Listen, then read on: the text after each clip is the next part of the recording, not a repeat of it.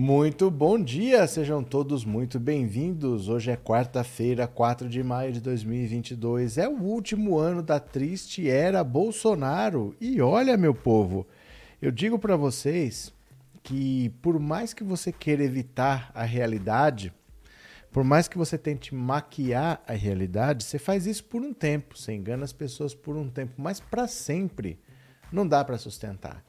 Você não consegue combinar com todo mundo o tempo todo o que, que você vai fazer. Bolsonaro tem uma tática de fake news que ele usa desde 2018. Ele usou em 2018 na campanha, 2019, 2020, 2021, em 2022. Por mais que ele tente usar, porque ele continua usando, não tem o mesmo efeito e a verdade está sendo esfregada na cara dos brasileiros em pouquíssimo tempo. Então vocês lembram dois meses atrás, quando o Bolsonaro viajou para a Rússia, que todo mundo falava o que ele está indo fazer na Rússia, que pode estourar uma guerra na Rússia a qualquer momento. Está para estourar uma guerra e o Bolsonaro vai lá apertar a mão do Putin. Ele foi lá, visitou o Putin, começaram os bolsonaristas a falar que ele tinha evitado a Terceira Guerra Mundial, que ele tinha é, é, tinha sido indicado ao Prêmio Nobel da Paz, e o Ricardo Salles, o ex-ministro do Meio Ambiente, mostrou uma capa da revista Time falsa, obviamente falsa, dizendo que o Bolsonaro tinha evitado a Terceira Guerra Mundial e por isso estava indicado ao Prêmio Nobel da Paz. E teve gente que acreditou num absurdo desse, Bolsonaro indicado ao Prêmio Nobel da Paz. Pois na semana seguinte veio a guerra. Então a mentira já foi escancarada ali porque você via que estão dizendo que ele evitou a Terceira Guerra Mundial e ele não evitou nada. Dois, três dias depois estava o Putin invadindo a Ucrânia, como a gente sabe que aconteceu. Mas se não bastasse isso, agora quem está na capa da revista Time e é verdade e não é fake é o Lula. Não é o Bolsonaro que está na capa da revista Time. Quem está na capa da revista Time é o Lula e é verdade. O Lula está lá porque eles estão mostrando os esforços do Lula para voltar à presidência da República, por que, que ele quer voltar. Na entrevista diz que o Bolsonaro é uma pessoa na presidência que estimula o racismo no país, fala do golpe, fala de tudo. Então, a verdade, aos poucos está sendo refeita e de maneira muito rápida. As mentiras bolsonaristas já não colam mais. Eles mentem hoje que o Bolsonaro está na capa da revista Time e amanhã quem está na capa da revista Time é o Lula. Por mais que eles mintam, por mais que eles tentem enganar as pessoas, está difícil conter a verdade dos fatos. Quem está na capa da revista Time é Lula, não é Bolsonaro. Aí, eu acho é pouco, eu acho é pouco, eu acho é pouco. Além disso, por falar em verdades que precisam vir à tona, vamos lembrar um outro fato aqui também. Quando o Lula estava preso e o Ciro Gomes, que vivia atacando o Lula, estava falando as besteiras dele por aí, o irmão do Ciro Gomes, o Cid Gomes, foi dentro do PT dizer o Lula tá preso, babaca.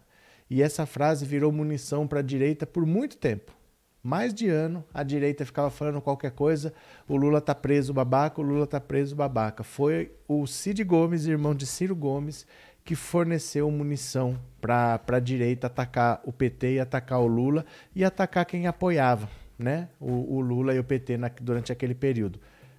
Quando é que a gente vai ouvir o Lula tá solto babaca? Quando é que eles vão ter a dignidade de vir a público dizer que o Lula está solto? Quando é que nós vamos ter a dignidade? Quando é que eles vão ter a dignidade de vir a público dizer que o Lula recuperou os direitos políticos, que o STF reconheceu que o Lula foi perseguido pela justiça brasileira, que a ONU reconheceu que o Lula foi perseguido pela justiça brasileira, que quando ele falou que o Lula estava preso babaca, ele estava se apoiando em informações falsas criadas pela justiça brasileira para tirar o Lula do processo eleitoral. Quando é que eles vão ter essa dignidade?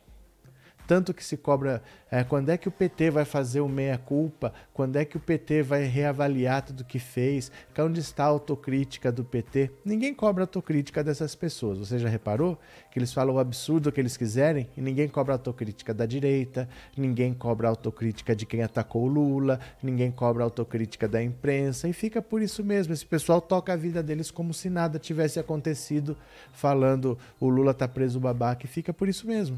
Né? Agora que o Lula está aí para ganhar a eleição, talvez no primeiro turno, essas pessoas não vêm falar, é, então, né? O processo não era mais ou menos aquilo que eu pensava, não. E enquanto isso, o Bolsonaro está desesperado porque começam a explodir greves no funcionalismo público. Não é promessa de greve, é greve. As greves estão explodindo porque está todo mundo insatisfeito. E é ano eleitoral, ano eleitoral é difícil mesmo. O problema é que o Bolsonaro promete aumentos. Quando vem uma ameaça de greve, ele vem e promete um aumento. E aí depois ele não tem como cumprir, porque não tem orçamento para aquilo, porque ele promete aumento aqui, aí o cara de lá também pede. Então ele não consegue cumprir com as promessas dele e as greves começaram a eclodir. Eu falei para vocês, olha, eu falo isso há mais de ano. Quem vai derrotar o Bolsonaro nem é o Lula exatamente, é o Paulo Guedes. É a política econômica desse governo que vai derrotar Bolsonaro, que não deixa Bolsonaro ter chance de reeleição, porque quem quer mais quatro anos desta porcaria de governo Bolsonaro, de economia, Paulo Guedes? Quem é que é louco de falar que quer mais quatro anos disso? Por mais que o cara ame o Bolsonaro, nem ele consegue defender a economia do Bolsonaro, nem ele consegue defender os números. Ele apenas gosta do Bolsonaro. Ele apenas é fã do Bolsonaro, mas ele não consegue sequer defender esse governo. E a verdade está sendo esfregada na cara dos brasileiros, né? Henrique Sobreira, obrigado Henrique por ser membro, obrigado pelo superchat, viu? Bom dia, o Congresso e o STF estão pedindo as bênçãos ao comandante do Exército, Pacheco Fux, se reuniram com ele ontem, ser não, hein? Ô Henrique, é que assim, é que vocês vão ficar procurando motivo pra ir atrás de, de notícia de golpe toda hora. Não vai ter golpe, cara. Eu tô falando isso há 3, 4 anos que não vai ter golpe, que não vai ter golpe. Eu não sei o que mais eu posso falar para vocês sossegarem. Mas não adianta vocês ficarem falando, reclamando. Deixa reunir, deixa conversar. Não vai ter golpe, meu caro. Não vai ter golpe, não vai ter golpe, não vai ter golpe. Eu já tô até rouco de falar não vai ter golpe aqui. E mais uma vez eu falo para você, não vai ter golpe. Mas tudo bem, se você achar que vai ter golpe, o, esse sentimento de receio do cidadão, do ser humano, é legítimo. Só que eu não tenho mais argumentos contra isso. Eu quero ver, quando Lula vencer, quando Lula tiver posse, quem é que vai cobrar esses canais que ficam falando todo dia que vai ter golpe? Porque nos últimos quatro anos eles falam isso, nada se cumpre e vocês não entendem que não vai acontecer. Mas quando o Lula toma posse, tudo bem, quero ver quem é que vai cobrar esses canais que estão há quatro anos mentindo que vai ter golpe, colocando medo na população. Né, o medo é uma arma bolsonarista. Quem joga com medo da população é o Bolsonaro. Não entre nessa. Não entre nessa. Não vai ter golpe, tá? Não vai ter golpe. Valeu? Deixa eu compartilhar a tela aqui. Vamos ler algumas notícias aqui. Bora, venham comigo. Lula, capa da Time. Lula diz que Bolsonaro estimula o racismo. O ex-presidente Lula é capa desta semana da revista Time, uma das mais prestigiadas do mundo. Em entrevista à publicação, ele afirmou que o atual presidente Jair Bolsonaro estimula o racismo. Não diria que ele tem culpa pelo racismo. Opa, pera lá, só um pouquinho aqui. Não diria que ele tem culpa pelo racismo, porque o racismo é crônico no Brasil, mas ele estimula, respondeu ele a ser questionado sobre as propostas dele para a população negra do país. O Bolsonaro despertou o ódio, despertou o preconceito. Aí tem outros presidentes também na Europa, na Hungria, que fazem o mesmo. Está aparecendo muito fascista, muito nazista no mundo. O UOL entrou em contato com a Secretaria de Comunicação Social da Presidência. Esse texto será atualizado caso, caso haja resposta. É, na semana passada, Lula disse em evento que o mundo estava chato pra cacete porque todas as piadas viraram politicamente erradas. Ele, que é pernambucano, também defendeu piada com nordestinos. O último brasileiro a estampar a capa da revista Time foi o jogador Neymar em 2013. Antes, seis presidentes também foram destaque: Júlio Prestes, Getúlio Vargas, Café Filho, Juscelino, Jânio Quadros e Costa e Silva. Eu estou esperando, cadê aqui a resposta? Onde estão, né? Cadê aqui? Ah, as propostas dele para a população negra do país. Estou esperando, né? Não tem. Não tem. A luta antirracista não é pauta nem da esquerda nem da direita, viu? Ah, cadê?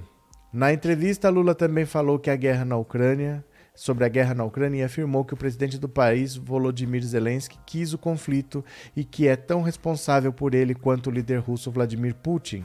Ele quis a guerra. Se ele não quisesse a guerra, ele teria negociado um pouco mais. É preciso estimular um acordo mas há um estímulo ao confronto. Você fica estimulando o cara, o Zelensky, e ele fica se achando o máximo. Ele fica se achando o rei da cocada, quando na verdade deveriam ter tido conversa mais séria com ele. O cara, você é um bom artista, você é um bom comediante, mas não vamos fazer uma guerra para você aparecer e dizer pro Putin: "Ô Putin, você tem muita arma, mas não precisa utilizar arma contra a Ucrânia. Vamos conversar."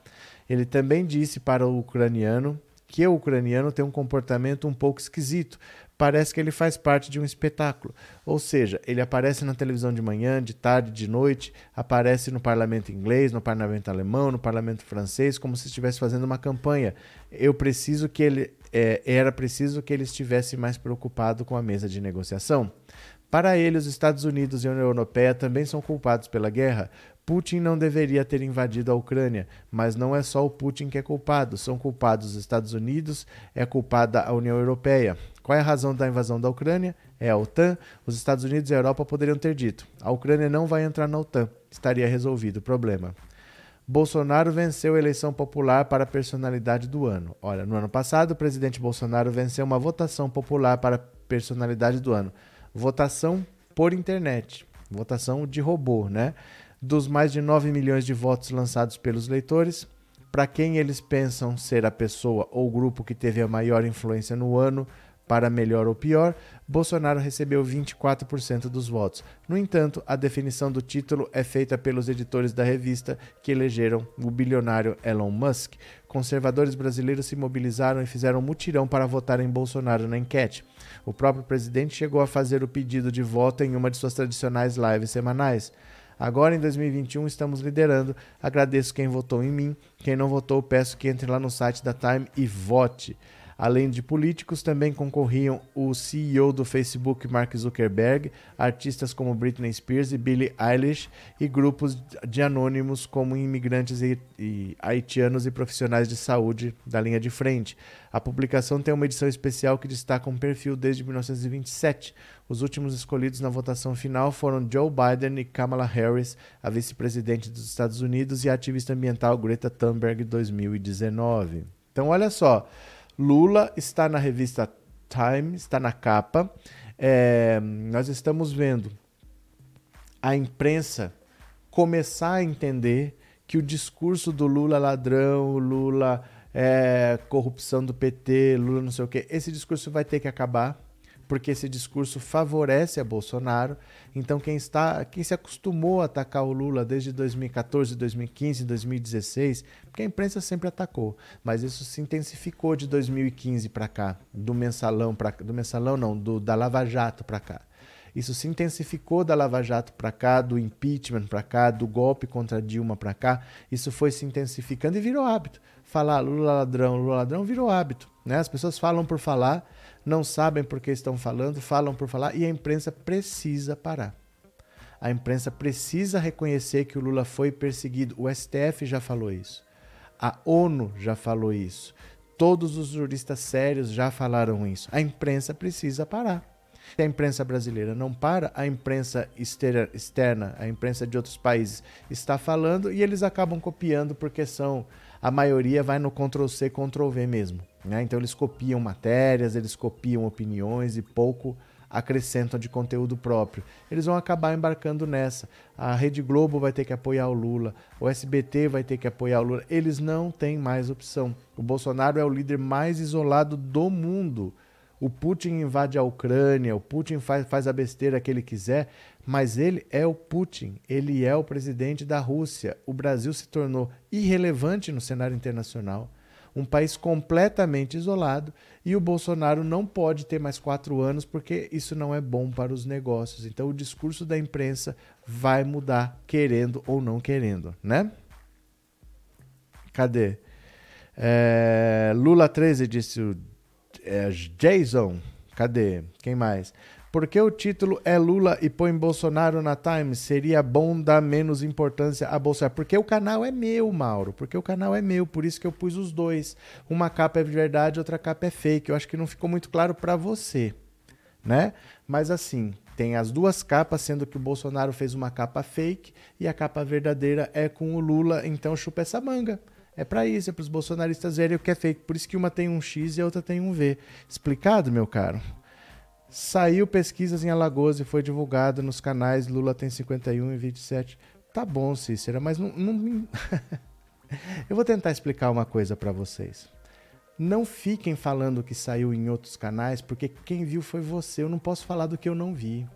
Eu não vou comentar do que eu não vi, entendeu? Se foi você que viu, beleza. Mas você fala, olha, saiu lá. Eu não vi. Foi você que viu. Então põe o seu comentário.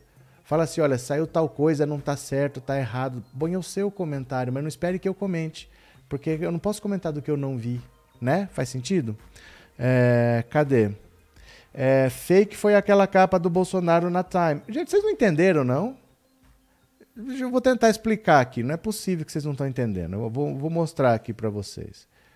Dá uma olhada aqui. Não é possível que vocês não entenderam. Deixa eu mostrar aqui. Olha, a capa do vídeo é esta.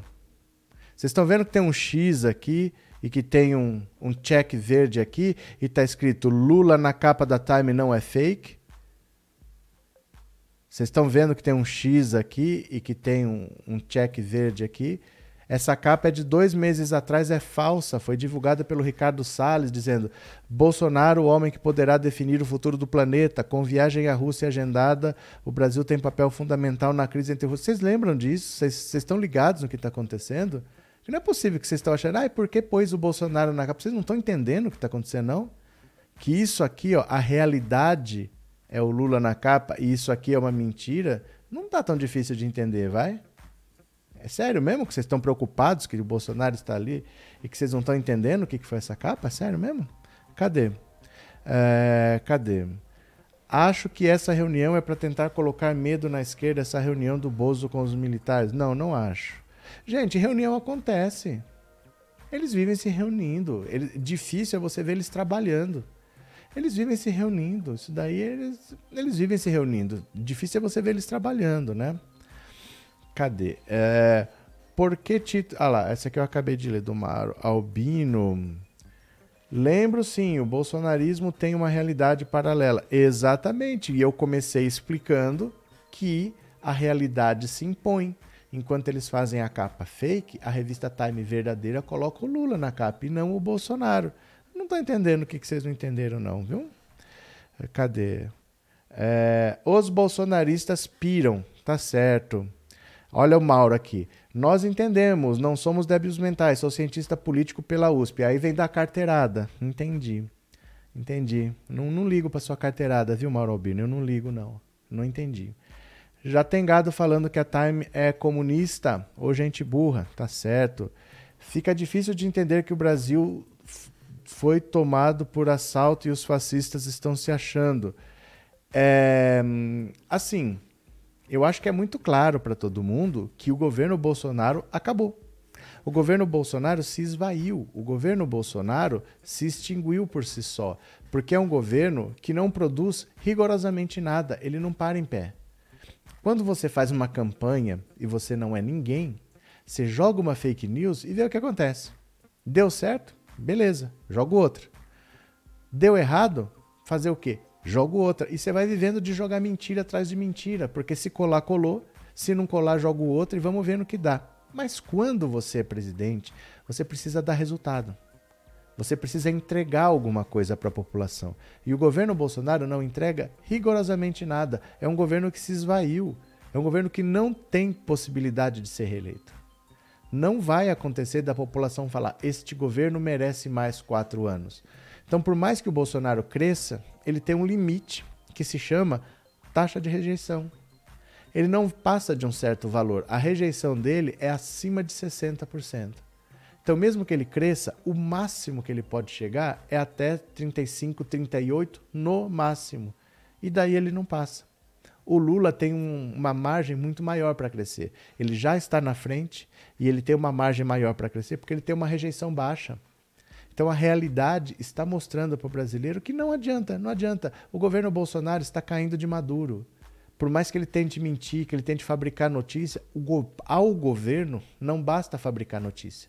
Ao governo não basta fabricar fake news. Ele vai tentar quatro anos mentir e acha que vai se eleger, ele está preso numa fórmula que deu certo em 2018, mas em 2018 ele não era presidente da República. Essa é a grande diferença.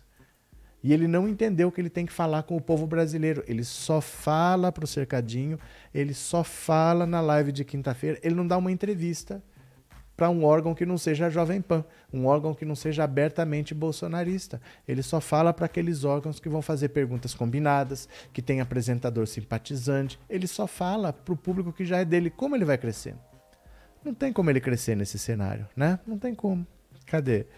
É, professor, tem até jornalista falando que a Time é irrelevante, tamanho o desprezo de ver o Lula prestigiado. Mas é, mas se a Time fosse relevante, eles não fariam capa fake da Time com o Bolsonaro o Bolsonaro não ia pedir voto na live, né? Ele pediu voto na live para ser a personalidade do ano, né? Antônio Vieira, bom dia. Bolsonaro posta foto com as Forças Armadas achando que vai amedrontar quem? Padre Antônio Vieira. Olha, vou falar uma coisa sincera para vocês. As Forças Armadas não tomam decisões, as Forças Armadas obedecem.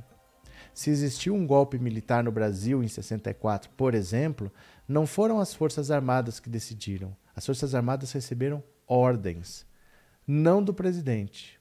Ordens que vieram de algum lugar, porque ao mesmo tempo que se instaurou uma ditadura militar no Brasil, teve ditadura militar na Argentina, teve ditadura militar no Paraguai, teve ditadura militar no Chile. Então essas coisas não acontecem assim. Olha, o presidente se reuniu com os militares. Gente, não é decidido aqui. Isso não é decidido aqui, porque isso não acontece sem apoio internacional. Quando você teve ditadura militar no Brasil, você tinha. É, não só no Brasil, o clima na América Latina era de instaura, instalação de ditaduras militares, pra, porque era desejo dos Estados Unidos. Isso não é o Pazuello, não é o general Heleno que decide, não. Não é assim que funciona. Viu? Cadê? É, é o choque de realidade. É muito duro ver a realidade. É porque é muito duro você entender que acabou. As pessoas têm medo, as pessoas não querem acreditar que acabou. O governo Bolsonaro, eu não sei, eu não sei que idade vocês têm, mas a ditadura militar caiu de madura. Principalmente por causa do desastre econômico que eles fizeram. Hiperinflação, arroxo salarial, corrupção por todo lado, eles não conseguiam mais dar respostas. O, depende do período, mas durante um bom período, o ministro da Fazenda da época era o Delfim Neto, que dizia que não podia dividir. As pessoas viam a economia crescendo e o salário não crescia. Ah, aumento do salário mínimo gera inflação. Eu não posso dividir agora, porque primeiro precisa esperar o bolo crescer para depois dividir. Não dava mais. A ditadura acabou porque acabou caiu de madura. É típico de governo militaresco. Bota um monte de militar para administrar, eles são incompetentes, é a economia que derruba. O Bolsonaro é a mesma coisa. O governo Bolsonaro acabou, gente. O governo Bolsonaro, antes de acabar, já acabou. Está muito evidente que não dá para ter oito anos disso. A economia não aguenta, os empresários não aguentam. Se, ó, se você está perdendo, imagina quem tem muito. Eles estão perdendo muito com uma economia travada. Ninguém contrata, ninguém produz. Não adianta produzir porque não tem para quem vender. Nenhuma, nenhum lojista compra porque não tem para quem vender. Então está tudo travado, a economia está parada. O Lula é a tábua de salvação. O Lula, é, a rejeição do Bolsonaro é tão alta que ele perde para qualquer um no segundo turno. Então é nisso que a gente tem que entender. Não vai acontecer nada diferente disso, porque todo mundo já entendeu que uma mudança é necessária. Bolsonaro sequer trabalha. Ele não é um cara que tem um mau governo, ele é um cara que não governa. Ele mal trabalha. Então, como é que alguém vai se convencer que tem que dar um segundo mandato para alguém que não trabalha? Ah, espero não ter que interromper minhas férias. O cara fala isso quando a Bahia estava debaixo d'água. Ele é um cara que não trabalha. Como que alguém vai dar mais quatro anos para ele? Ele tem aquele público torno de 30%. Dali ele vai ter extremamente, extrema dificuldade para crescer. Muito difícil. A rejeição a ele é altíssima. E cada vez fica mais claro, conforme a situação vai andando, que a situação econômica é muito grave. E não é o Paulo Guedes nem o Bolsonaro quem, quem vai resolver. A situação é muito grave, muito, muito, muito grave, né? Cadê? Uh, os torturadores do Chile e da Argentina tinham brasileiros no comando. Por isso que eu falo que não é uma ação individual, é uma ação conjunta. Essas coisas não acontecem de maneira individual, né? Cadê? É... Se o Brasil for chegar em primeiro do mundo, como é que é? Se o Brasil for chegar em primeiro do mundo, aí terá golpe, guerra, olha lá a Ucrânia. Bom, eu queria que o Lula ganhasse no primeiro turno para acabar logo com a arrogância do Bolsonaro. Não é nem isso, Antônio. Não é acabar com a arrogância do Bolsonaro. É que o Bolsonaro ele é capaz de tudo. E esse tudo pode envolver que pessoas morram. Ele não liga de mandar pessoas para a morte. A invasão do Capitólio nos Estados Unidos podia dar qualquer coisa. Ninguém imaginava que um presidente ia mandar o povo invadir o Capitólio. E morreram cinco pessoas. O Bolsonaro é capaz de fazer o quê? Ele está armando a população. O que ele é capaz de fazer? Ele não vai. A questão não é se ele consegue dar o golpe ou não. A questão é que nessa tentativa vai morrer gente. Vai morrer inocente nessa história, gente iludida, gente enganada, gente que foi manipulada, gente que foi radicalizada. Sabe? A maioria dos bolsonaristas é gente levada a erro. É gente que nem sabe do que está falando. É gente que virou praticamente zumbi gente que foi radicalizada pelas mentiras do Bolsonaro, foram levadas a erro por esse governo e de repente essas pessoas vão estar morrendo. Quer dizer, nós não queremos ver sangue correndo. Nós sabemos o que, que vai acontecer. O Bolsonaro ele não pensa duas vezes de falar: olha, o único jeito de eu ganhar a eleição é todo mundo pular desse abismo aí. E uma boa parte vai pular. Nós não queremos que isso aconteça, né? Cadê? Marise o Bozo nunca governou para os brasileiros, só destruiu dinheiro, distribuiu dinheiro para os parlamentares e nada mais. É que assim, Marise, a gente também não pode cobrar do Bolsonaro que ele governe. A pessoa pode entregar o que ela tem. O que ela tem, ela não pode entregar. É a mesma coisa que eu falar para você assim, Marise, você precisa de hoje para amanhã doar um milhão de dólares para os pobres. Você tem? Eu não posso exigir que você faça uma coisa que você não tem. Bolsonaro nunca trabalhou na vida, não tem capacidade para isso. Não adianta querer que ele trabalhe, que ele dê resultado, que ele conserte. Ele não tem essa capacidade. Não vai sair nada dali. Né? Então, o que, que ele pode fazer para não cair? Comprar deputados. A corrupção é consequência de uma incapacidade dele de mínima articulação. Porque ele chegou com um apoio muito grande. O Centrão se submeteria. Se ele falasse, olha, eu quero isso, isso, isso, o Centrão ia falar, ok.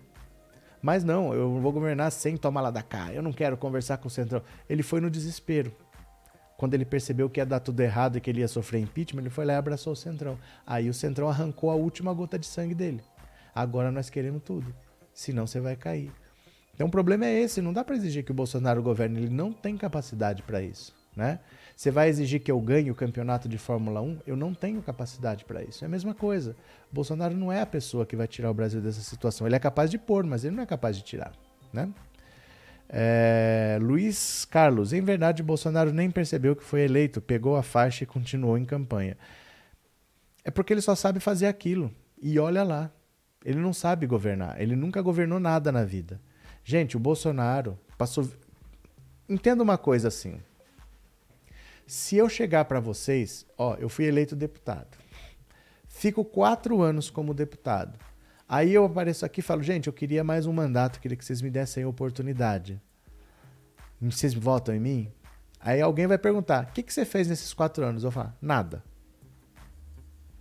Nada. E eu quero mais quatro anos como deputado. Vocês vão votar em mim de novo? O Bolsonaro não fez nada por sete mandatos sete mandatos seguidos. Ele não fez nada por sete mandatos. Como assim que as pessoas votaram nesse cara? Ele é um cara que não dá nem para exigir que ele trabalhe. Ele nunca trabalhou na vida, né? Então o que, que ele faz? Campanha. Ele pode fazer a campanha. Ele nunca trabalhou na vida. Ele, olha, ele tem uma linha de trabalho assim, ele vai tentar implantar. Não, ele não tem linha de trabalho. Ele nunca trabalhou. Então, infelizmente, nós estamos vivendo com um governo que sabe botar no buraco, porque botar no buraco é fácil, mas tirar é muito complicado, não é do jeito que eu quero, né? Cadê? Cadê? Isso é verdade. O Trump, lá no meu país, orquestrou tudo aquilo que aconteceu e vejo com preocupação a iminência de algo semelhante acontecer aqui no Brasil. O Bolsonaro é muito mais radical que o Trump. O problema, Jason, é que nós sabemos. Veja a situação. Quando aconteceu a invasão do Capitólio nos Estados Unidos, ninguém nem imaginava que isso pudesse acontecer. Porque os Estados Unidos se colocam como assim a maior democracia do mundo o Capitólio é meio como se fosse o templo dessa democracia. Ninguém nunca imaginou uma invasão no Capitólio. Chocou o mundo aquilo lá. Mas já aconteceu. O mundo já viu. Quando aconteceu, o Bolsonaro falou: aqui vai ser pior. E de lá, entre a invasão do Capitólio e a eleição brasileira, tem dois anos. Vai acontecer se permitirem, porque aviso não faltou. É diferente a situação. Não é porque aconteceu lá que pode acontecer aqui, porque lá já aconteceu. Nós já vimos o que aconteceu. E o Bolsonaro já avisou. Na época, ele avisou que aqui vai ser pior. Vai acontecer se deixarem. É por isso que o Daniel Silveira está sendo preso. Não é só ele. Vários outros deputados serão presos nessa esteira. Por isso a Carla Zambelli está com um projeto de anistiar todo mundo. Porque eles sabem que eles vão ser presos. Por isso o Jorge Cajuru virou réu no Senado. Ele virou réu no STF por ofensas a um outro deputado. O STF está dizendo: liberdade de expressão tem limites. Ele não pode falar o que ele falou e dizer que é liberdade de expressão e aí ele não paga por isso. Ele virou réu. Ele é senador com imunidade parlamentar e ele virou réu. Então os recados estão sendo dados de que as pessoas vão começar a ser presas o Alexandre de Moraes sendo presidente do TSE e sendo ministro do STF, ele vai botar todo mundo na cadeia, porque nós já sabemos o que aconteceu. Então só vai acontecer se, se deixarem.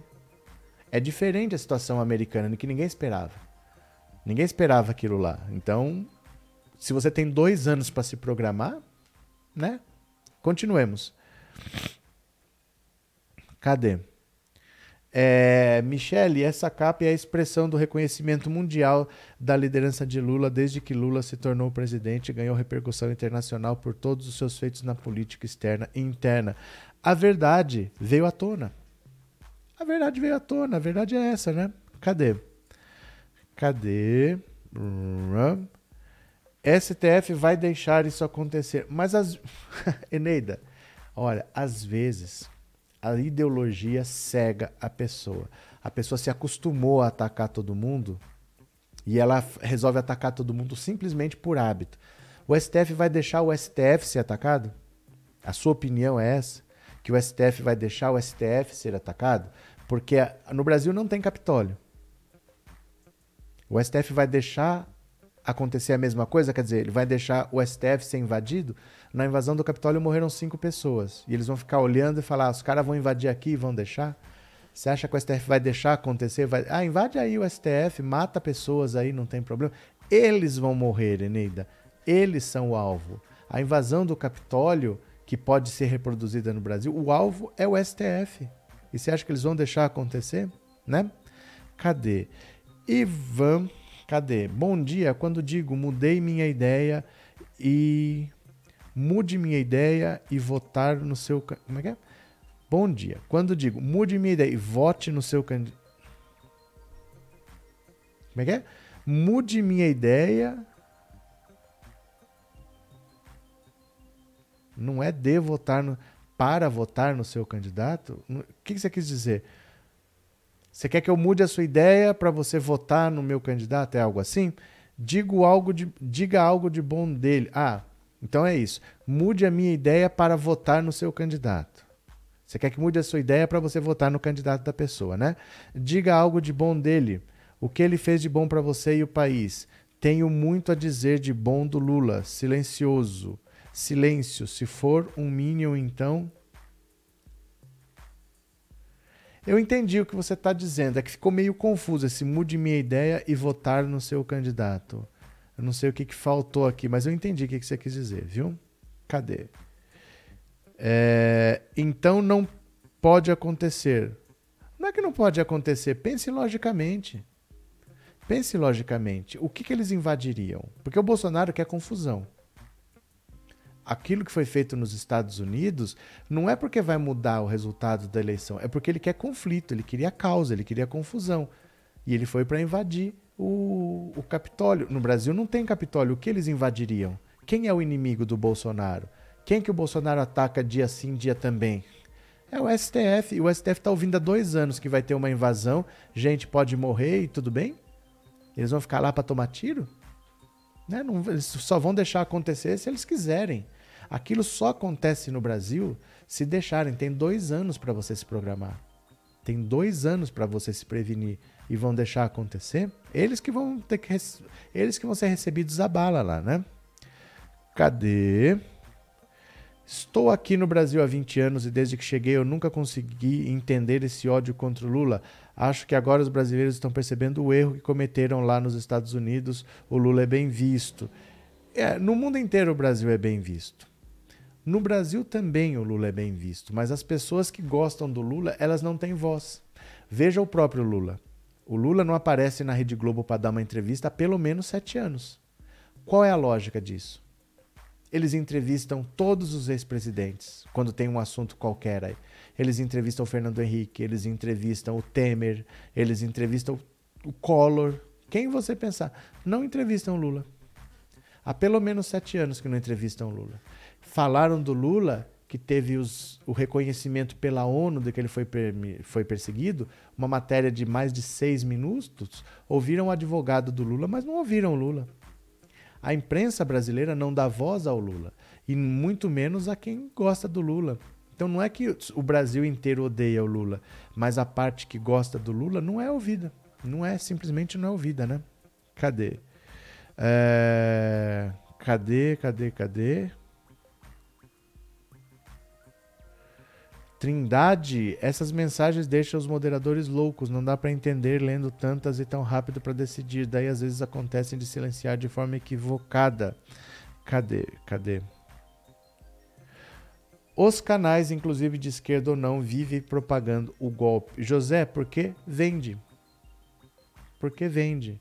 A tática bolsonarista de usar o medo para ganhar apoio funciona então, mesmo canais de esquerda usam essa mesma capa, sensacionalismo, assustar as pessoas, porque o medo, o ódio vende, né?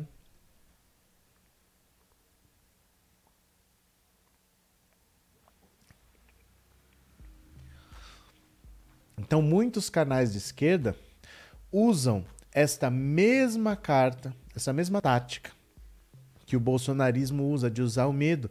E ficam toda hora falando de golpe, de golpe, de golpe, de golpe, de golpe. Ah, é a nova delação do Adélio que vai sair. O Adélio que está sendo torturado vai dizer que o Lula é culpado pela facada. Gente, o Lula estava preso durante a facada. O Lula foi preso em abril. A facada foi em setembro, a eleição foi em outubro. O Lula estava preso. Por que, que esses canais falam isso? Canais de esquerda, né? Cadê? Reinaldo, o Brasil precisa de paz, respeito, amor, então precisa de Lula. O Brasil precisava de um mês de férias. Um mês de paz. Sabe que o Bolsonaro desse paz para as pessoas? Sabe que ele ganharia com isso? Se ele ficasse quieto um mês, se ele parasse de falar bobagem em um mês, a popularidade dele aumentava. Mas ele não consegue porque ele precisa do ódio, ele precisa da crise, porque senão você vai começar a olhar para o governo dele. Vai começar a ver que ele não trabalha, vai começar a ver que ele não entrega resultado. Então ele precisa do ódio, né? Vamos ver aqui o que é mais, ó. Renan se reúne com Temer para convencer MDB a apoiar Lula. Olha só, ó. O senador Renan Calheiros, do MDB de Alagoas, se reúne nessa quarta em São Paulo com Michel Temer a fim de convencê-lo a apoiar Lula já no primeiro turno. O MDB lançou a senadora Simone Tebet ao Planalto mas diante do desempenho ruim de Tebet nas pesquisas, vem sendo pressionado a endossar Lula ou Bolsonaro. Renan e Temer se encontrarão às 16 horas. No mês passado, Lula fez um jantar com a cúpula do MDB em Brasília e vem se reaproximando do partido que liderou o impeachment da ex-presidente Dilma em 2016. Outro personagem próximo a Temer, o ex-ministro Moreira Franco, sinalizou a petistas que trabalhará para que o MDB apoie Lula e passou a defender publicamente a criação de uma frente ampla para as eleições. Olha, Ao MDB e ao PSDB não há o que fazer. Eles precisam que o Lula vença o bolsonarismo, porque eles foram engolidos pelo bolsonarismo. O eleitor do Bolsonaro era o eleitor que votava ali. Votava no PSDB, votava no MDB. Esse eleitor migrou para o bolsonarismo. Então eles nunca mais vão voltar a ser o que já foram um dia enquanto o Bolsonaro estiver aí. Porque o Bolsonaro está aí significa que ele arrastou para ele os eleitores do PSDB e do MDB. Então eles precisam que o Lula derrote o bolsonarismo, aniquile o bolsonarismo, para que as pessoas que não gostem do Lula fiquem de volta com eles. Enquanto o Bolsonaro estiver lá, não tem como o MDB existir, não tem como o PSDB existir. Eles precisam do Lula. Olha que ironia. As pessoas que votaram no Bolsonaro para tirar o PT estão votando agora no Lula para tirar o Bolsonaro. Não deram conta, arrancaram o governo do PT, jogaram no colo da direita, mas jogaram com tanta força que não caiu no colo da direita, caiu no colo da extrema direita e agora eles não sabem o que fazer. Eles precisam do Lula. O PSDB precisa do Lula, o MDB precisa do Lula. Eles não têm um nome para bater de frente com o Bolsonaro e eles jamais terão. Eles, gente, por que que essa terceira via não dá certo? Porque o eleitor que seria da terceira via está com o Bolsonaro. Não adianta eles acharem, ah, mas nós vamos lançar um nome único. Não tem eleitor para votar neles. O bolsonarismo roubou os eleitores do MDB, do PSDB. Nunca vai dar certo essa terceira via. Eles não têm eleitores. Eles precisam derrotar o Bolsonaro, mas eles não têm um nome para isso. Porque nenhum nome que eles tenham vai unir os eleitores. Os eleitores que eram deles já estão com o Bolsonaro. Então ele precisa do Lula. Eles precisam do Lula para conseguir derrotar o Bolsonaro. Aí, sem o bolsonarismo, talvez esse eleitor perdido volte para eles. Essa é a esperança deles. Eu acho que eles perderam esse eleitor definitivamente. O cara que sentiu o gosto do bolsonarismo, ele não volta mais para o ninho tucano. Mas é a única esperança, porque se eles apoiam o Bolsonaro, acabou. Pode fechar o PSDB, pode fechar o MDB, né? Cadê que mais? Cai. Uh, se Alice fosse por beleza, votariam no Haddad. Como assim, Sheila? Como assim? Como assim? O que isso quer dizer? Explica para mim. Ai, meu Deus do céu. Deixa eu esperar lá só um pouquinho aqui. É, só um segundo. Cadê? Que eu perdi o um negócio que eu deixei separado aqui, ó. Pronto. Voltemos aqui. Bom dia, querida Márcia Chachá. Maria Aparecida. O povo que apoia Bolsonaro até agora não descobriu que o Bolsonaro ganhou usando a fakeada. Maria, é, não é que eles não descobriram, eles sabem, mas eles não ligam. Eles veem corrupção, não é que eles não sabem que tem corrupção lá, mas eles não ligam. Eles sabem que o Bolsonaro não é evangélico, que o Bolsonaro não é religioso, mas eles não ligam. Eles já escolheram votar no Bolsonaro, optar por Bolsonaro, e eles não ligam. Pronto, tudo bem, eles não ligam. Eles, eles toleram qualquer coisa que o Bolsonaro faça. Eles toleram, eles escolheram uma realidade para optar, né? Cadê quem mais? Robson Silva. Pois é, meu querido, mas eu até parei de conversar com a minha mãe por ter votado no Bozo. Aí vem uma moderadora e me agride assim. Fiquei muito chateado. Ô, gente, ó, deixa pra lá. Não fica batendo boca por causa de besteira, não. Toca a vida. A vida nunca é do jeito que a gente quer. A gente nunca é tratado como a gente quer. A gente engole sapo no trabalho. A gente toca a vida, né? Toca a vida, deixa pra lá, né? Cadê? É... Sou de João Câmara, Rio Grande do Norte, adoro você. Pena que não aparece o nome quando veio do Facebook, né? Que pena, mas obrigado de coração. Eu não votei no Bolsonaro, mas se o PT tivesse ganhado novamente, não seria um governo estilo Fidel Castro. Você nem sabe quem foi Fidel Castro, Elizabeth Martins. Você não sabe, mas deixa eu falar, isso tudo é medo do comunismo, medo do comunismo comunismo são os latifundistas, são os monopolistas, são os colonialistas, enfim, os parasitas. São os latifundistas, são os monopolistas, são os colonialistas, enfim, os parasitas. São os latifundistas, são os monopolistas, são os colonialistas, enfim, os parasitas.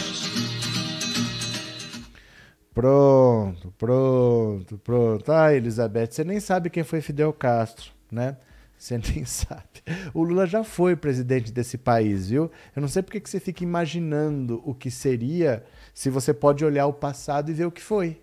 O Brasil teve um governo ao estilo Fidel Castro, como você diz, Elizabeth Martins. Eu só acho que o Lula está se juntando com a mesma máfia que fizeram de tudo para tirar o PT da presidência e da política brasileira. Temo que aconteça com o Lula o mesmo que aconteceu com a Dilma. A sua frase está correta. Temo. Temor não tem quem tire do seu coração. Se você tem medo, ninguém tira isso de você, porque é um sentimento. Se você tivesse um fato concreto, eu te apresentaria um outro fato para você pensar. E aí você ia tomar uma decisão racional. O problema é que você está um sentimento. E eu não tenho como tirar um sentimento do seu coração. Se você tiver medo, ninguém vai tirar esse medo de você. O medo é natural do ser humano. Né? Se você tem medo de avião, eu posso te explicar que não acontece um acidente aéreo numa empresa comercial aérea desde 2007. São 15 anos que não acontece nada. Eu posso falar para você que você está mais segura voando de avião do que andando nas estradas. Mas se você tem medo, não tem quem tire esse medo do seu coração, né? O que eu digo para você é o seguinte: não adianta você falar, não vou governar, vou vencer sem esse, sem esse, sem esse, sem esse, sem esse, sem esse, sem esse. Assim você vai perder. Tá? O que você quer é impossível. Você quer que o PT, ó, você quer que 220 milhões de habitantes. Apenas um tem mais votos que o Bolsonaro, só o Lula. Mas você quer que ele vença o bolsonarismo, é a única pessoa que pode fazer isso sem apoio de ninguém. E pior, empurrando esse apoio para o Bolsonaro. É sério que você quer que o Lula faça isso mesmo? Você quer que o Lula vá para o meio da guerra, mas você quer que ele vá sem arma, sem colete à prova de balas, sem capacete, sem fuzil? Não, não, isso aqui não, isso aqui não, porque um dia já foi usado contra nós. Já usaram fuzil contra nós, já usaram essas armas aqui, essa bomba. Vai sem nada, vai lá e se vira. É assim que você quer que o Lula vença? Não tem como vencer sem apoio. Se vencer, não tem como governar sem apoio. Você sabe quanto que é o PT hoje dentro da Câmara, com seus 50 e poucos deputados? É 10%. Para aprovar uma PEC precisa de 60%. Onde é que ele vai buscar esses outros 50%? Não tem o que fazer, minha cara. Você vai precisar dessas pessoas se quiser governar. E a política é assim. Não se faz política sozinho. Né? Cadê que mais? É, Maria Aparecida, não estou falando ainda, tem gente sem informação. Tem gente sem informação mas tem mas tem muita gente também com receio. E eu entendo o receio das pessoas, só que não tem quem tire esse receio delas. É isso que elas precisam entender. Não adianta ela ficar desesperada falando: olha, falaram ali que vai ter golpe, que, que eu. Não tem nada que eu possa fazer. Porque o medo é natural do ser humano. O medo mantém a gente vivo. É, ao longo da evolução, aqueles que eram valentões, que encaravam, foram morrendo. Quem sobrevive, né? Se tem um tigre vindo, quem que sobrevive é quem enfrenta o tigre ou quem foge. Ao longo da evolução, o medo foi te fazendo ficar alerta, prevenir as situações, é, vou fazer uma casa para me proteger, vou iluminar a noite. O ser humano foi sobrevivendo se prevenindo, né? Então o medo foi levando as pessoas a entender que assim, eu preciso tomar precauções, eu não posso ir de peito aberto para tudo. É natural o ser humano ter medo. O que, que eu posso fazer? Nada. Eu tento mostrar os fatos. Ó, os fatos estão expostos aí. Mas o medo, ele é irracional. Ele é um sentimento. Não tem o que fazer contra o medo, né? Cadê? Cadê? NTEC. Tem gente que tem medo do Lula voltar à presidência porque acha que o Lula vai implantar o comunismo. O comunismo acabou em 91. Eleitor do Bolsonaro botem isso na cabeça. O comunismo nunca foi atingido por nenhum país do planeta Terra. Até onde eu sei, em nenhum planeta do sistema solar também. E até onde eu sei, em nenhum sistema planetário de nenhuma galáxia do mundo. O comunismo nunca foi atingido por nenhuma nação do planeta, gente. O comunismo seria um passo seguinte ao socialismo que nunca foi atingido por nenhum país, nunca aconteceu, né? Cadê? A pessoa não lê, se informa aí fala coisa que não está no contexto. Até agora não entendem a jogada do Lula, triste isso. O Lula está fazendo tudo o que ele pode para conseguir apoio para vencer e a pessoa está contra. Mas como é que eu vou vencer sozinho, gente? Tenho que derrotar o Bolsonaro e eu tenho que ir para a guerra sem arma. Ah, não, vá, mas vai sem fulano, vai sem o outro. Vai com quem? É com o pessoal e a rede? Vocês acham mesmo que é, é, é apoio? O apoio da rede, a rede acabou de falar que vai apoiar. É simbólico. A rede tem um deputado e um senador. É aquela Sônia Guajajara e o Randolfo Rodrigues. É um senador e um deputado. É um apoio que é simbólico. Vocês acham que para a guerra com a rede, sustentabilidade, reforça alguém? Sabe, a gente tem que cair na real do que é a esquerda no Brasil. A esquerda no Brasil é muito pequena. E você não quer apoio de ninguém, você quer derrotar. A esquerda que é pequena quer derrotar a direita grande sozinha. Senão não serve. Se não tivesse, se a Dilma não tivesse tido o apoio do MDB em 2014, o MDB não ia desaparecer. Sabe o que ele ia fazer? Ele ia apoiar o Aécio. Teria perdido aquela eleição. O Brasil teria perdido, estaria desde 2014 com quatro anos de Aécio e depois quatro anos de Bolsonaro, ou então oito anos de Aécio. Realidade, o mundo não é como a gente quer, né? Lula Nildo, medo de golpe de um exército de brochas. Olha, vamos lá. A gente sempre tem que voltar a esse assunto. O Brasil dos anos 60 não é o Brasil de 2022. O Brasil dos anos 60 era um Brasil rural, muito menor. Era um Brasil que tinha 90 milhões de habitantes no máximo. 90 milhões era em 1970, né? Lembra? 90 milhões em ação. Para frente, Brasil. A música é da Copa de 70, 90 milhões. Era um país rural. Era um país completamente analfabeto. Era um país de desdentados. Você lembra disso? Que o Brasil tinha fama de ser um país de desdentados. Deixa eu ver se eu acho uma imagem aqui, ó. É.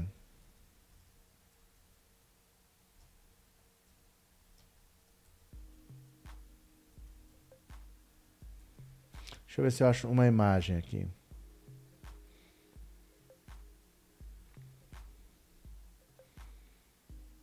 Aqui, achei uma imagem. Ó, isso aqui era típico. Vocês lembram que quando você ia no cinema antigamente, eu não sei qual é a sua idade, mas quando você ia no cinema, antes de começar o filme, passava um filmezinho curtinho de futebol chamado Canal 100.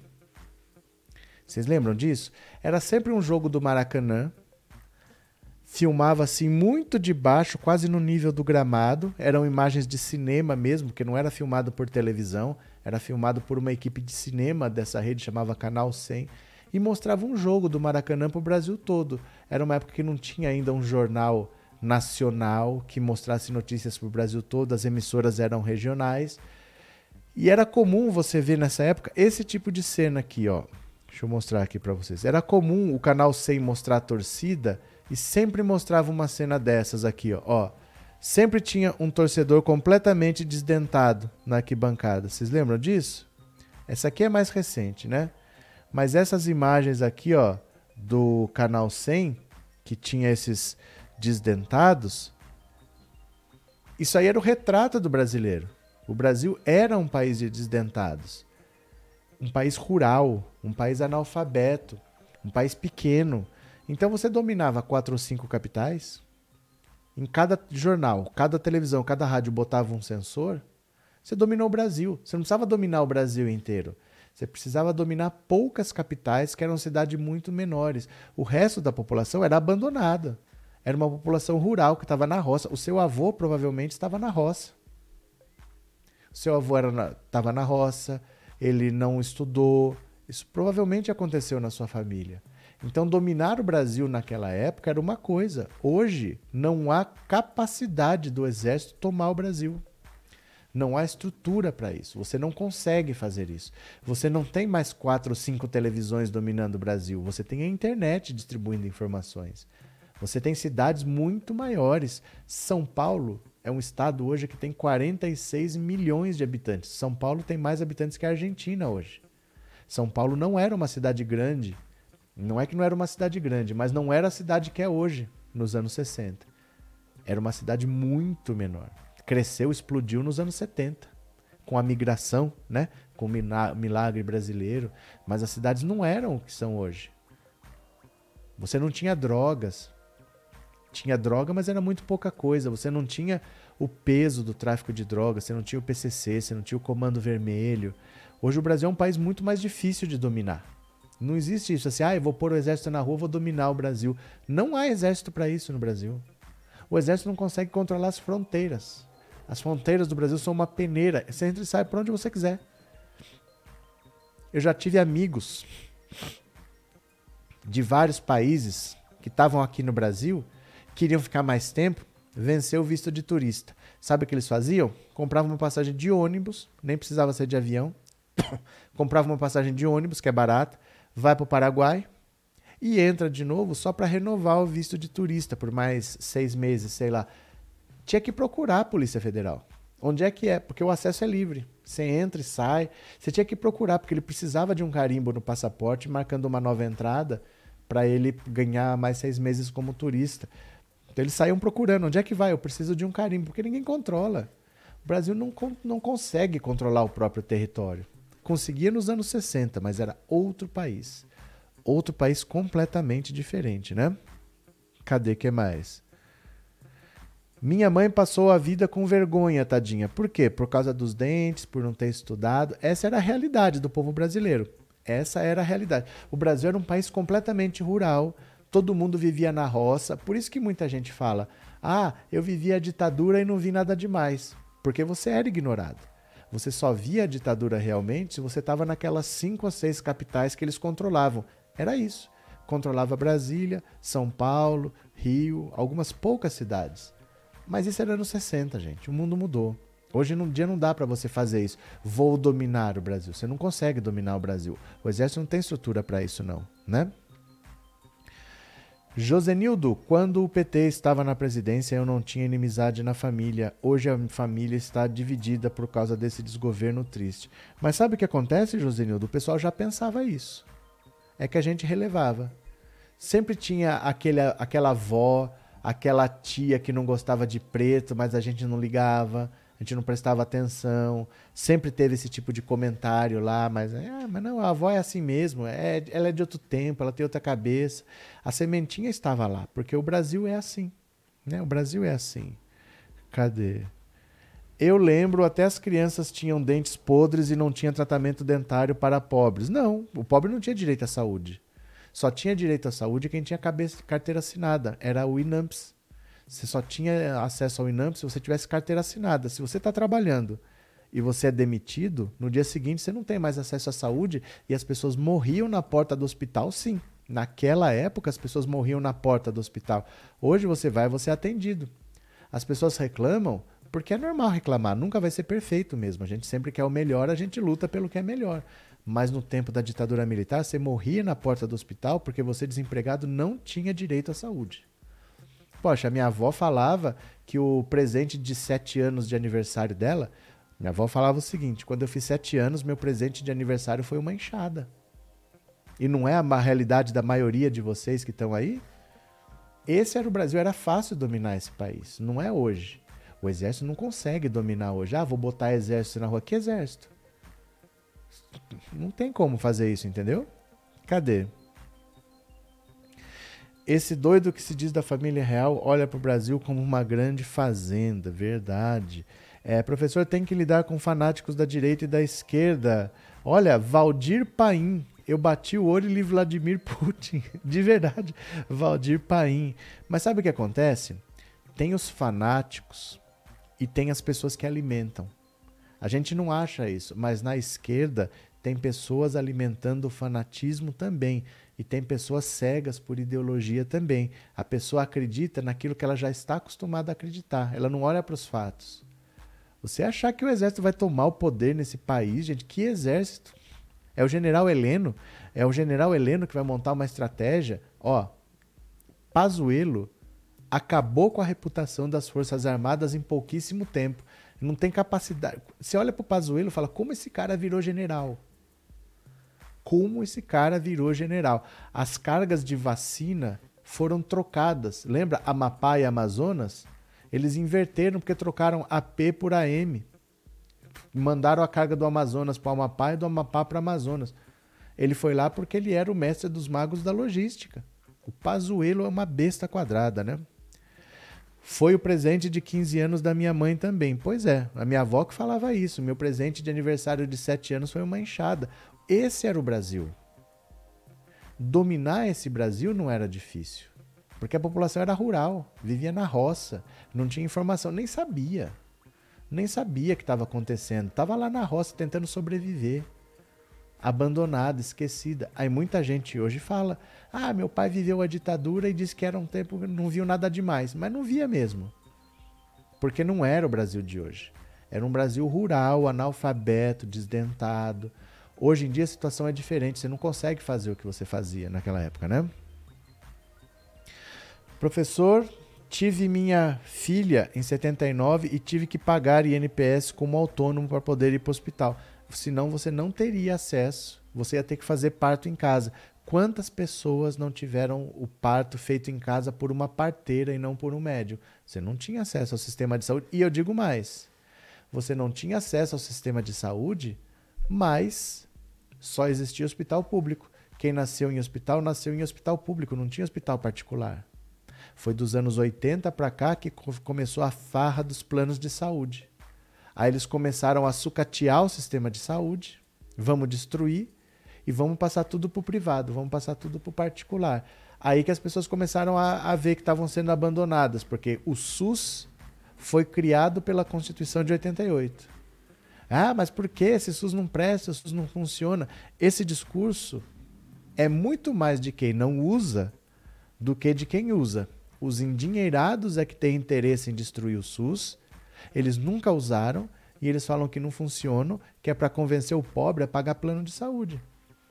Normalmente esse discurso é de quem não usa. O pobre que usa, ele sabe que ele precisa do SUS, que qualquer dor de barriga ele corre lá, que ele vai ser atendido, bem ou mal ele vai ser atendido.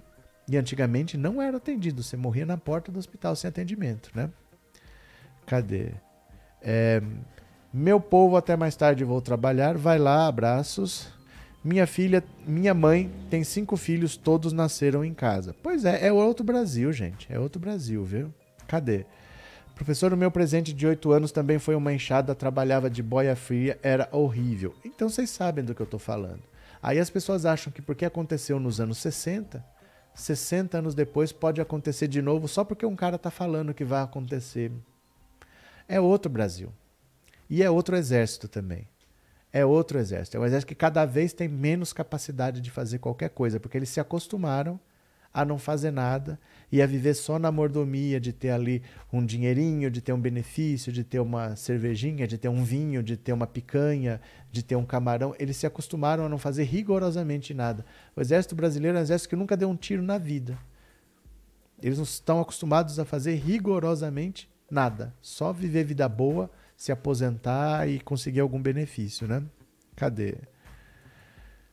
Hoje teremos que lutar para não acabar com o SUS. É óbvio, porque o que eles querem é privatizar tudo. Esse papo de Estado mínimo é do rico que quer comprar bem baratinho uma estrutura que foi construída com dinheiro público brasileiro, né? Cadê? É... Maria Aparecida, em 2018 entrou a máfia toda do governo Bolsonaro, como tem gente desonesta nesse desgoverno, até pastor, até pastor mente, mete a mão, que coisa bizarra. É que assim, vou falar uma coisa muito sincera para vocês. Até pastor mete a mão. Gente, não acha que eles são pessoas melhores que os outros. Não são melhores que ninguém. Ah, são homens de Deus. Não são. Que Deus veio aqui falar para você que ele é um homem de Deus? Não, é ele mesmo que diz. É ele mesmo que diz. Por um acaso apareceu assim, ó, ó o, o João da igreja tal é meu menino? Não foi, é ele mesmo que diz. Não se espantem com casos de crimes cometidos por pastores. São seres humanos iguaizinhos a você e a mim. Não tem a menor diferença. Se tem político corrupto, se tem médico corrupto no plano de saúde, tem pastor corrupto, não existe esse papo. Ah, ele é um servo de Deus. Tudo bem. Mas é um ser humano igualzinho a mim e a você. Tá? Não, não, não achem que eles são melhores que ninguém, não. Não são. Não são, não são homens de Deus, são seres humanos gananciosos que querem. Lógico que não são todos, mas não são melhores do que eu ou você. Eu posso ser honesto, Eu posso ser desonesto, um advogado pode ser honesto, pode ser desonesto, um pastor, um padre também. Ah, é caso de pedofilia? Tem. Tem. Ah, mas num padre? Tem. Tem. Não se espantem com essas coisas. Eles não são melhores que ninguém. Tá? Eles não são melhores que ninguém. Cadê quem mais? É... Bom dia, Feliz Bela. Eu vivi na ditadura, só que quem morava na roça não tinha energia nem água encanada. Éramos muito inocentes, nada de notícias tínhamos, não tinha televisão. Exatamente, o Brasil era outro. O Brasil era outro. Esse Brasil era possível dominar com meia dúzia de tanque fumacento na rua. O Brasil de hoje não dá. O Brasil ele é maior, não é só porque a população aumentou. É porque a população que sabe o que está acontecendo aumentou. Você tinha que dominar muito pouca gente para dominar o Brasil naquele tempo. Não só porque a população era menor, mas porque a maior parte era como você falou, que não tinha informação. Nem sabia em que país estava vivendo. Troca o governo, troca o regime. Eles iam tocar a vida dura deles do mesmo jeito. Eles iam ter que pegar no cabo da enxada do mesmo jeito. Hoje não. Hoje não é mais assim, né? Lunanildo, teve um caso de senhor que fez assalto nos Estados Unidos de um dólar e esperou a polícia para ir preso para fazer um tratamento de câncer na cadeia. tô sabendo dessa não, verdade? Não tô sabendo não. Obrigado, viu? Andressa, um colega do IME reclamava que fazia que nada fazia e queria trabalhar por missão, pois não tinha nada nunca, além de ficar para lá e para cá com você. Mas é isso, gente. O Brasil tem um exército que nunca deu um tiro na vida. Nunca fez nada, nunca participou de guerra, nunca fez nada. Não sei por que o Brasil tem exército. É a coisa mais inútil do mundo. Os, o Brasil tem dois porta-aviões. Um chama, Minas Gerais, outro chama São Paulo. Era um sucata da França. A França ia é, abandonar, não ia mais utilizar, ia falar: ó, vou jogar aí, vou, vou afundar ele para ele ir para o fundo do mar, ia descartar o Brasil foi lá e comprou, por isso que tem dois porta-aviões. O Brasil tem dois porta-aviões porque comprou sucata. É, é assim, sabe? É assim que funciona. E olha lá, né? É isso mesmo, disse a Marise. O único pastor de nossas vidas é o Senhor Jesus Cristo que morreu por nós. Professor, eu tenho 62 anos. Francisca morava na roça. Meu pai tinha 10 filhos para criar, nenhum estudando. É, você, Francisca, tem 62 anos, você está andando por aí, você é uma pessoa real. Não é uma coisa que eu li no livro, que lá no feudalismo tinha não sei o quê. Você não é um personagem de livro, você é uma pessoa que está aí. Você é uma pessoa real. Não são coisas de outro planeta. Né? E é isso que as pessoas precisam entender. O Brasil dos anos 60 era outro. Dominar aquele país, até o nosso exército conseguia fazer. E mesmo assim, saíram de lá tamanho era o golpe, o regime militar caiu de Maduro. O governo militar do Brasil caiu porque não tinha mais condição de se manter. Tanta corrupção, tanta ladroagem, tanta é, má gestão da economia de tudo, caiu de podre. O regime militar caiu de podre, né? Cadê quem mais? Vanúzia, eu agradeço muito ao Lula, foi no governo dele que eu tive acesso à energia elétrica, vi muitas famílias que deixaram de passar fome, por isso voto Lula de olhos fechados. É, Vanúzia, e sabe o que é pior? É que as pessoas acham que isso é comunismo. É muito, é muito egoísmo, sabe? A pessoa que sofreu querer que os outros sofram também. É igual o trote na faculdade. Aí você entra na faculdade, o cara espanca você. Aí você fica esperando o ano acabar para você ser veterano e poder espancar o próximo. Parece que é meio isso, sabe? As pessoas querem que o outro sofra. Ah, ninguém me deu nada, não. Mas graças a Deus que isso acabou. Que a gente não precisa mais passar por isso. Né? Onde não tem luz, você também não consegue vender geladeira, você não consegue vender televisão, você não consegue vender ferro de passar roupa. A indústria vai atrás da luz. Não é simplesmente que você leva a luz e fica claro. A indústria vai, as lojas vão atrás, a economia gira onde tem luz, onde tem energia elétrica, né? Cadê? Maria Margarete, na década de 60, a maior parte das informações vinham através do rádio. Olha, vinham através do rádio, mas eram poucas rádios. Eram poucas. Você controlava poucas rádios, você controlava a informação. Eram poucos jornais. Você controlava poucos jornais, controlou a informação. Televisão é a mesma coisa. Hoje não é mais assim.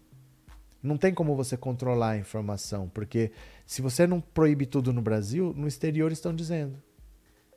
Qualquer pessoa pode pegar um celular e fazer um vídeo e postar. E você fala o que você quiser.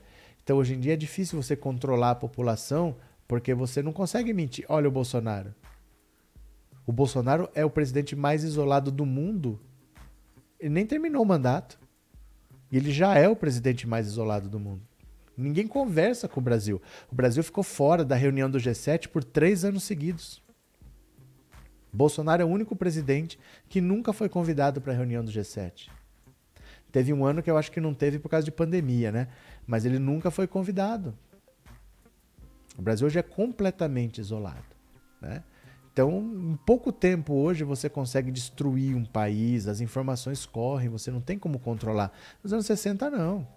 Você tocava a vida e a maioria não estava nem sabendo o que estava acontecendo, né? Cadê? É, Val Silva, tem uma irmã bolsonarista que é assim: diz que pobre não tem que estudar, pobre só vai para a escola bagunçar, tem que começar a trabalhar com 12 anos igual ela começou. É porque as pessoas são egoístas. As pessoas são rancorosas. Elas querem que o outro sofra o que ela sofreu. E não veem que assim. Quem vai sofrer é o filho dele. Quem vai sofrer é o neto dele. Mas ele acha que não vai sofrer porque, como ele já passou e melhorou, a pessoa não tem que passar por aquilo. Mas ele quer que o filho do outro passe. Eu fico muito triste com isso, né? Fico de verdade. Luiz Doroteu, boa tarde. Tenho 67 anos e vivia no interior até os 14. Há como sentir um peixe fora d'água quando cheguei em Olinda. Pois é. E isso eu vou dizer para você. Você foi para Olinda. Porque eu peço para você um dia fazer um teste. Tem canais de televisão, ou até no próprio YouTube, aqui mesmo. Tenta ver um filme americano de 100 anos atrás, porque nós estamos em 2022. Assiste um filme de 2022. Um filme de 2030, 2030, ó, de 1922, um filme de 1930. Assista um filme dessa época para você ver, um filme americano as coisas que tinha numa casa americana de 100 anos atrás, muita casa brasileira não tem hoje. Eu vou repetir. Se você achou que viu o outro mundo quando você chegou a Olinda, veja um filme americano de 100 anos atrás e veja o que tinha numa casa americana 100 anos atrás e veja o que tem hoje. A maioria não consegue ter um tanquinho de lavar roupa, lava roupa na mão. Tem gente que lava roupa na beira do rio. Sendo que não estou falando máquina de lavar. A pessoa não consegue ter um tanquinho. Você tinha coisas, conforto dentro de uma casa americana de 100 anos atrás que muitas casas hoje ainda não têm. Então o mundo mudou muito, radicalmente. E o Brasil era muito, muito, muito, muito atrasado. Então, dar um golpe naquele país atrasado, de população rural e sem informação, era uma coisa. Achar que isso vai acontecer em 2022 e vai todo mundo ficar olhando assim, olha, o exército tomou o país. Como é que o exército vai tomar o país, gente? Não tem exército para tomar o país. Nós não temos exército para um golpe. A verdade é essa, nós não temos exército suficiente para dar um golpe não, né? Cadê? Quando eu morava em São Paulo, tinha um plano de saúde. Agora aqui em Santa Catarina eu uso o SUS e sou muito bem atendido. Circe, eu não tenho plano de saúde porque eu não quero. Eu não faço a menor questão de ter um plano de saúde. Eu não vejo nada que justifique. É muito caro. Eu acho muito dinheiro para você usar eventualmente, porque se é uma coisa que você usa sempre, é uma situação, né? Uma pessoa que tenha algum problema de saúde crônico, que precisa de atendimento constante, tal. Mas uma coisa que você usa esporadicamente, custa mais de mil reais por mês, sabe? Dois anos você vai gastar 25 mil reais com plano de saúde, eu acho muito dinheiro. De verdade, eu prefiro, se eu tiver uma emergência, eu vou no SUS. Se eu precisar de uma coisa especializada, eu pago. Porque eu estou economizando o plano de saúde. Então, se eu tiver que fazer um exame, eu pago. Se eu tiver que ir no médico, eu pago, porque eu não estou pagando plano. Agora, não dá para pagar plano, não. De verdade, eu prefiro não pagar e ir no SUS quando eu precisar, né? É, Eliana, eu consegui emprego aos 44 anos no governo Lula e formei duas filhas. Então, isso é uma vergonha. Isso que você está contando é uma vergonha. Um país que permita que isso aconteça com seus filhos. Você precisar que um presidente de repente fala: "Não, as pessoas têm que estudar". Isso é para ser prioridade há 300 anos. Vó, precisamos educar essa população, a pessoa precisa saber ler e escrever. Nos outros países da América Latina, vai ver desde quando eles têm universidades.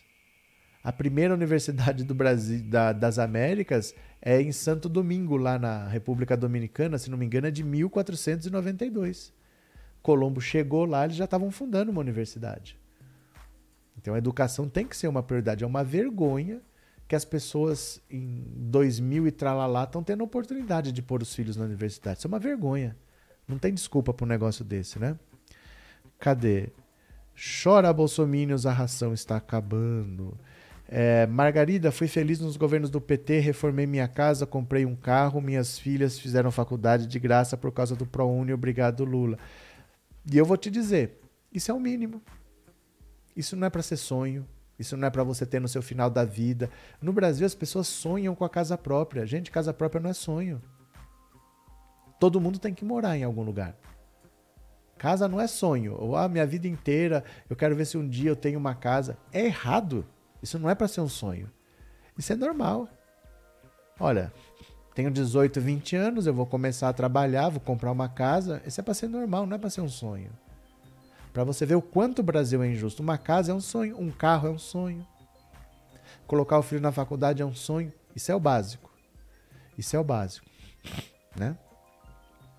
Mara, eu usava o SUS, fiz tratamento dermatológico, recebia medicamento de graça todo mês, não tenho do que reclamar. É, é assim, né? Há 35 anos meus pais socavam café e arroz no pilão. Agora, veja o quanto isso é atrasado. Quando o Brasil exportava café, no tempo da escravidão, que veio quase até o século XX, o Brasil exportava o grão de café cru vocês acreditam que o Brasil não tinha capacidade de torrar e moer um grão de café para exportar? O Brasil exportava café cru. Café cru, o grão cru. Era isso que o Brasil exportava, grão de café cru. O Brasil não tinha capacidade de torrar e moer um grão de café para exportar. Olha o quanto o Brasil sempre foi atrasado, né? Cadê? Erradíssimo transformar o básico em sonho é uma vergonha. É uma vergonha que no Brasil as pessoas sonham em ter casa, sonham em ter carro, sonham em colocar o filho numa faculdade. Isso não pode ser um sonho. Isso daí, você falar que você quer ter uma casa é a mesma coisa que você falar que você quer ter um emprego. Isso é normal. Você passou dos seus 20 anos, já é para você ter estudado, já é para você estar tá trabalhando. Isso é normal. Eu vou ter um trabalho, eu vou ter uma casa, eu vou ter um carro. Isso, isso é normal, gente. Não é um palácio, não é uma mansão, não é uma cobertura em, em Balneário Camboriú, não é isso. Mas uma casa, todo mundo tem que ter uma casa, isso não é sonho pro fim da vida. Ah, um dia eu quero ter minha casinha, quero dormir. Isso não é sonho, não pode ser um sonho. Um país que acha normal as pessoas não terem casa, trabalharem e não poder usufruir de uma vida normal, sem luxo, normal, isso não é sonho, tá errado isso, né?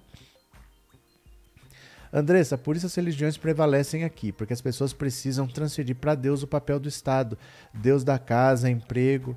É, e eu digo mais assim para você: é, num país onde você não tem realidade, você precisa de ilusão. Né? Você precisa de ilusão para esperar que venha um progresso. Porque na vida normal você não progride. O Estado não vai te ajudar. A sua empresa não vai te ajudar. Então você precisa de qualquer ilusão que seja. Então não, não importa o que for, eu vou acreditar em qualquer coisa, porque eu não acredito na realidade. Né? E as pessoas fogem para isso. Aí o cara quer vender a, a, a, casa ungida, o cara vai lá e compra. O cara quer vender o feijão ungido, o cara vai lá e compra. O cara quer vender o botijão de gás ungido, o cara vai lá e compra, porque ele precisa de ilusão. A realidade não, não serve para ele, né? Por isso que a gente tem tanto picareta. Val, o rico não quer que o pobre tenha casa própria para ficar dependendo do emprego mal remunerado só para ter o básico, uma moradia. Mas sabe o que acontece, Val? É que infelizmente a pior parte do Brasil são os ricos. Porque se eles são ricos com a miséria alheia, se os outros fossem classe média, eles seriam milionários. O brasileiro não é mais rico só por causa dessa gente que manda tem essa mentalidade tão atrasada. Porque quanto mais as pessoas tivessem dinheiro, mais elas poderiam comprar na loja desse rico aí. Mas ele não quer, ele quer que o cara não tenha salário. Deu no que deu a reforma trabalhista. Deu no que deu, tirou direito do trabalhador, eles estavam todos felizes que estavam pagando menos para funcionário. Agora todos quebraram. Você não pode ter o dinheiro concentrado de um lado só. A economia só funcionando com dinheiro, a economia só funciona com dinheiro indo e vindo. E essas pessoas quiseram enriquecer às custas de não pagar salário para o outro. Agora está todo mundo quebrado, a economia está parada, né? Cleuma, obrigado pelo super chat, obrigado por ser membro do canal, viu? Muito obrigado. Arlete, os líderes religiosos exploram essa transferência de responsabilidade do Estado para Deus. É, deixa eu ver se eu acho aqui. Eu acho que eu não vou ter esse vídeo aqui. Tenho. O vídeo está aqui. Eu quero que vocês vejam. É um vídeo curtinho, de um minuto. É do Marcos Uchoa, que é um repórter que era da Rede Globo, ele saiu de lá falando exatamente isso. Um dos maiores problemas do PT foi de comunicação. Porque tudo que eles fizeram, você pergunta para um cara que foi beneficiado por essas políticas públicas do PT, e o cara diz que tudo que ele conseguiu, ele deve primeiramente a Deus e depois ao esforço dele, ao esforço próprio. Esse discurso faz a população não, reconhe não reconhecer as políticas públicas do PT como importantes e transferem o poder para esses líderes religiosos picaretas, porque se o esforço, tudo que ele conseguiu, ele deve primeiramente a Deus, então eu tenho que ter aqui uma, um agradecimento com esse cara que é o, o, intermediário, né? o cara que cobra o pedágio, é o cara que está pedindo 10%, é o cara que me ajuda. O cara começa a colocar a única chance dele melhorar nesse picareta que está vendendo travesseiro ungido, que está vendendo paninho ungido, martelo ungido. Dá uma olhada como ele fala do quanto faltou essa comunicação de fazer as pessoas entenderem de onde que surgiu essa oportunidade que elas nunca tiveram. Vamos dar uma olhada aqui, é um vídeo bem curto, bem curto. Dá uma olhada aqui, ó. Olha. Cadê? Aqui, presta atenção, olha, presta atenção. Quando você tem uma classe média que ficou irritada de ver o pobre chegar onde ela estava. É, e foi quando começou a falar, ah, o aeroporto parece rodoviária. Lembra desse tipo de frase que existia? Isso foi o governo do PT, sim. O governo do PT, do, do Lula, teve um problema muito sério de comunicação. Por exemplo, o Celso Ataíde, que era da CUFA, fez um livro logo depois que o Lula saiu, perguntando nas favelas do Brasil ao que, que a pessoa achava, o que, que ela devia a melhora da vida dela. Porque melhorou de fato. Você vai ao Nordeste, o Nordeste é outro, em relação ao que era antes do Lula. E engraçado que muita gente de classe média depois falou: Poxa, é um absurdo quando a Dilma teve 70 e tantos dos votos no, no Nordeste. Cara, você, se você morasse no Nordeste e visse o que, que era e o que, que ficou, era lógico que você votaria na pessoa. E se você fosse um pai, um pai com cinco filhos, região sul, região sudeste, região centro-oeste, norte e nordeste. Qual era o maior problema do Brasil? Era a região nordeste. Se você tivesse um filho doente, a quem você daria mais atenção? A esse filho doente. Quem era o filho doente do Brasil naquele momento? Era o Nordeste. Ainda é, em grande parte. Mas assim, então era natural que houvesse, não só porque o Lula era nordestino, mas era natural até em termos de decência. Temos humanos, vamos ajudar quem mais precisa. Isso foi real. Agora, Nesse, nesse livro, voltando nesse livro do Celso Ataíde, é, é, com outra pessoa também, não é só o Celso, não. Ele perguntava para a pessoa na favela a quem você acha que se deve a sua melhora. E a pessoa falava ao meu esforço e a Deus. Não tinha governo, não tinha setor público na história. Isso é uma derrota da política. E foi uma derrota do Lula e do PT. E foi uma grande vitória das igrejas evangélicas. Mas e depois é, a gente viu. É um pouco verdade, Marcos, que as pessoas não, não, não, não, vida. Não, não, não, não, não, não. Houve, houveram políticas públicas muito não claras de melhorias. E isso existiu. Se a pessoa falasse, olha, a, minha, a melhoria da minha vida se deve ao meu esforço, verdade, a Deus, possivelmente verdade, e que o prefeito passou a fazer coisas, ou que abriram cotas em universidades federais. Hoje, eu me lembro, quando eu fiz universidade, eu fiz três universidades. Eu fiz medicina, fiz sociologia e fiz comunicação. Só me formei em comunicação. Não tinha negro. Não tinha negro. Hoje você vai numa universidade pública, tem negro. Isso foi PT. Então tem muito disso que, assim, às vezes falta muito essa gente entender por que, que ela melhorou de vida. Porque parece uma coisa óbvia, mas não é. Existe muito esse discurso de tudo que eu tenho eu devo a Deus e eu devo ao meu esforço. Isso, esse discurso enriqueceu muita gente. Olha, não se esquece então, hein? Você tem que colaborar aqui com a obra, você tem que colaborar com não sei o quê. Deixa, faz uma oferta, faz um não sei o quê. Esse pessoal começou a cobrar pedágio e enriqueceu e tomou conta desse pessoal que estava prosperando, dizendo que eles eram o que estavam levando o progresso, porque o progresso vinha de Deus. Então, eles eram os responsáveis. Por isso, essas pessoas não olham o que aconteceu nos governos anteriores, acham o contrário acho que eles perderam o que Deus estava dando por causa do governo anterior, né? Cadê, cadê? Bom dia, Antônio. Tenho 74 anos, vivi até os 23 na roça e vim para São Paulo. Aí que eu conheci a ditadura. A gente não podia conversar entre três pessoas que a polícia mandava as pessoas se espalhar. Então, se você ficasse lá na roça, você não ia saber que isso estava acontecendo. Era outro Brasil. Hoje a situação é completamente diferente, né? Cadê? É, minha vizinha idolatra a Michelle, diz que é mulher de Deus. Então, o povo acha essas coisas. O Brasil é um país extremamente atrasado ainda, porque as pessoas dão valor demais para a religião. A religião não pode estar tá em todo lugar. Tem que estar tá no ambiente religioso. Lá tudo bem. Se você fala assim, eu vou para minha igreja, vou para vou para missa, vou para o culto, ali é o lugar da religião, não é em qualquer lugar como as pessoas querem ter. Eu não tenho que nomear ministros terrivelmente isso ou terrivelmente aquilo, né? O Fux é judeu. O Lewandowski é judeu. Ninguém sabe. Não é para saber. Não faz diferença, né? Não é para saber. Não é para ser um assunto isso, né? Que bom que esses jornalistas saíram da Globo e agora falam a verdade como Chico Pinheiro também. É porque você precisa trabalhar. E como eu falei que o Brasil mudou, antigamente você tinha um monopólio da informação. Então você não podia trabalhar fora da Rede Globo, praticamente só existia a Rede Globo. Não é mais assim. E esse pessoal da terceira via não entendeu que não é mais assim, que não vai. Gente, eles estão querendo inventar um candidato há cinco meses da eleição. Vocês estão notando o que é isso? Eles estão com a cabeça antiga de que a televisão ia inventar um candidato de uma hora para outra. O que, que eles ainda estão procurando um candidato? Faltam cinco meses para a eleição. Ou o cara hoje tem 20%, ou ele não existe. Eles estão querendo inventar um candidato. Será que é a Simone Tebet que tem 0,8? Ou será que é o Dória que tem 2? Eles ainda estão nessa, achando que vai acontecer alguma coisa daqui até lá. Né? Cadê? Professor, a época do PT, meu bairro, cidade, era um canteiro de obras. Pois é.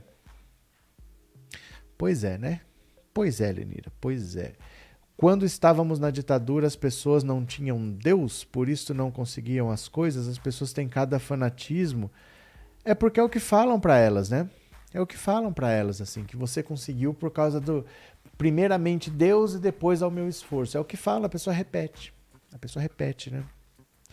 É, eles acham que um milagre vai acontecer. É porque essa, esse pessoal desistiu de esperar pelo Estado.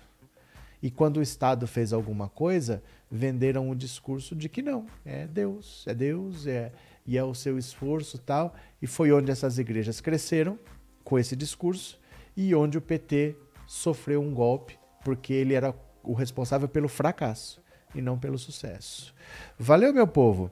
É, eu vou parando por aqui, uma hora e meia de live. Agradeço a presença de todo mundo que participou. Não se esqueça de dar o like antes de ir embora, tá? 19 horas tem mais. Um beijo grande a todo mundo. Obrigado de coração e tchau. Valeu. Obrigadão.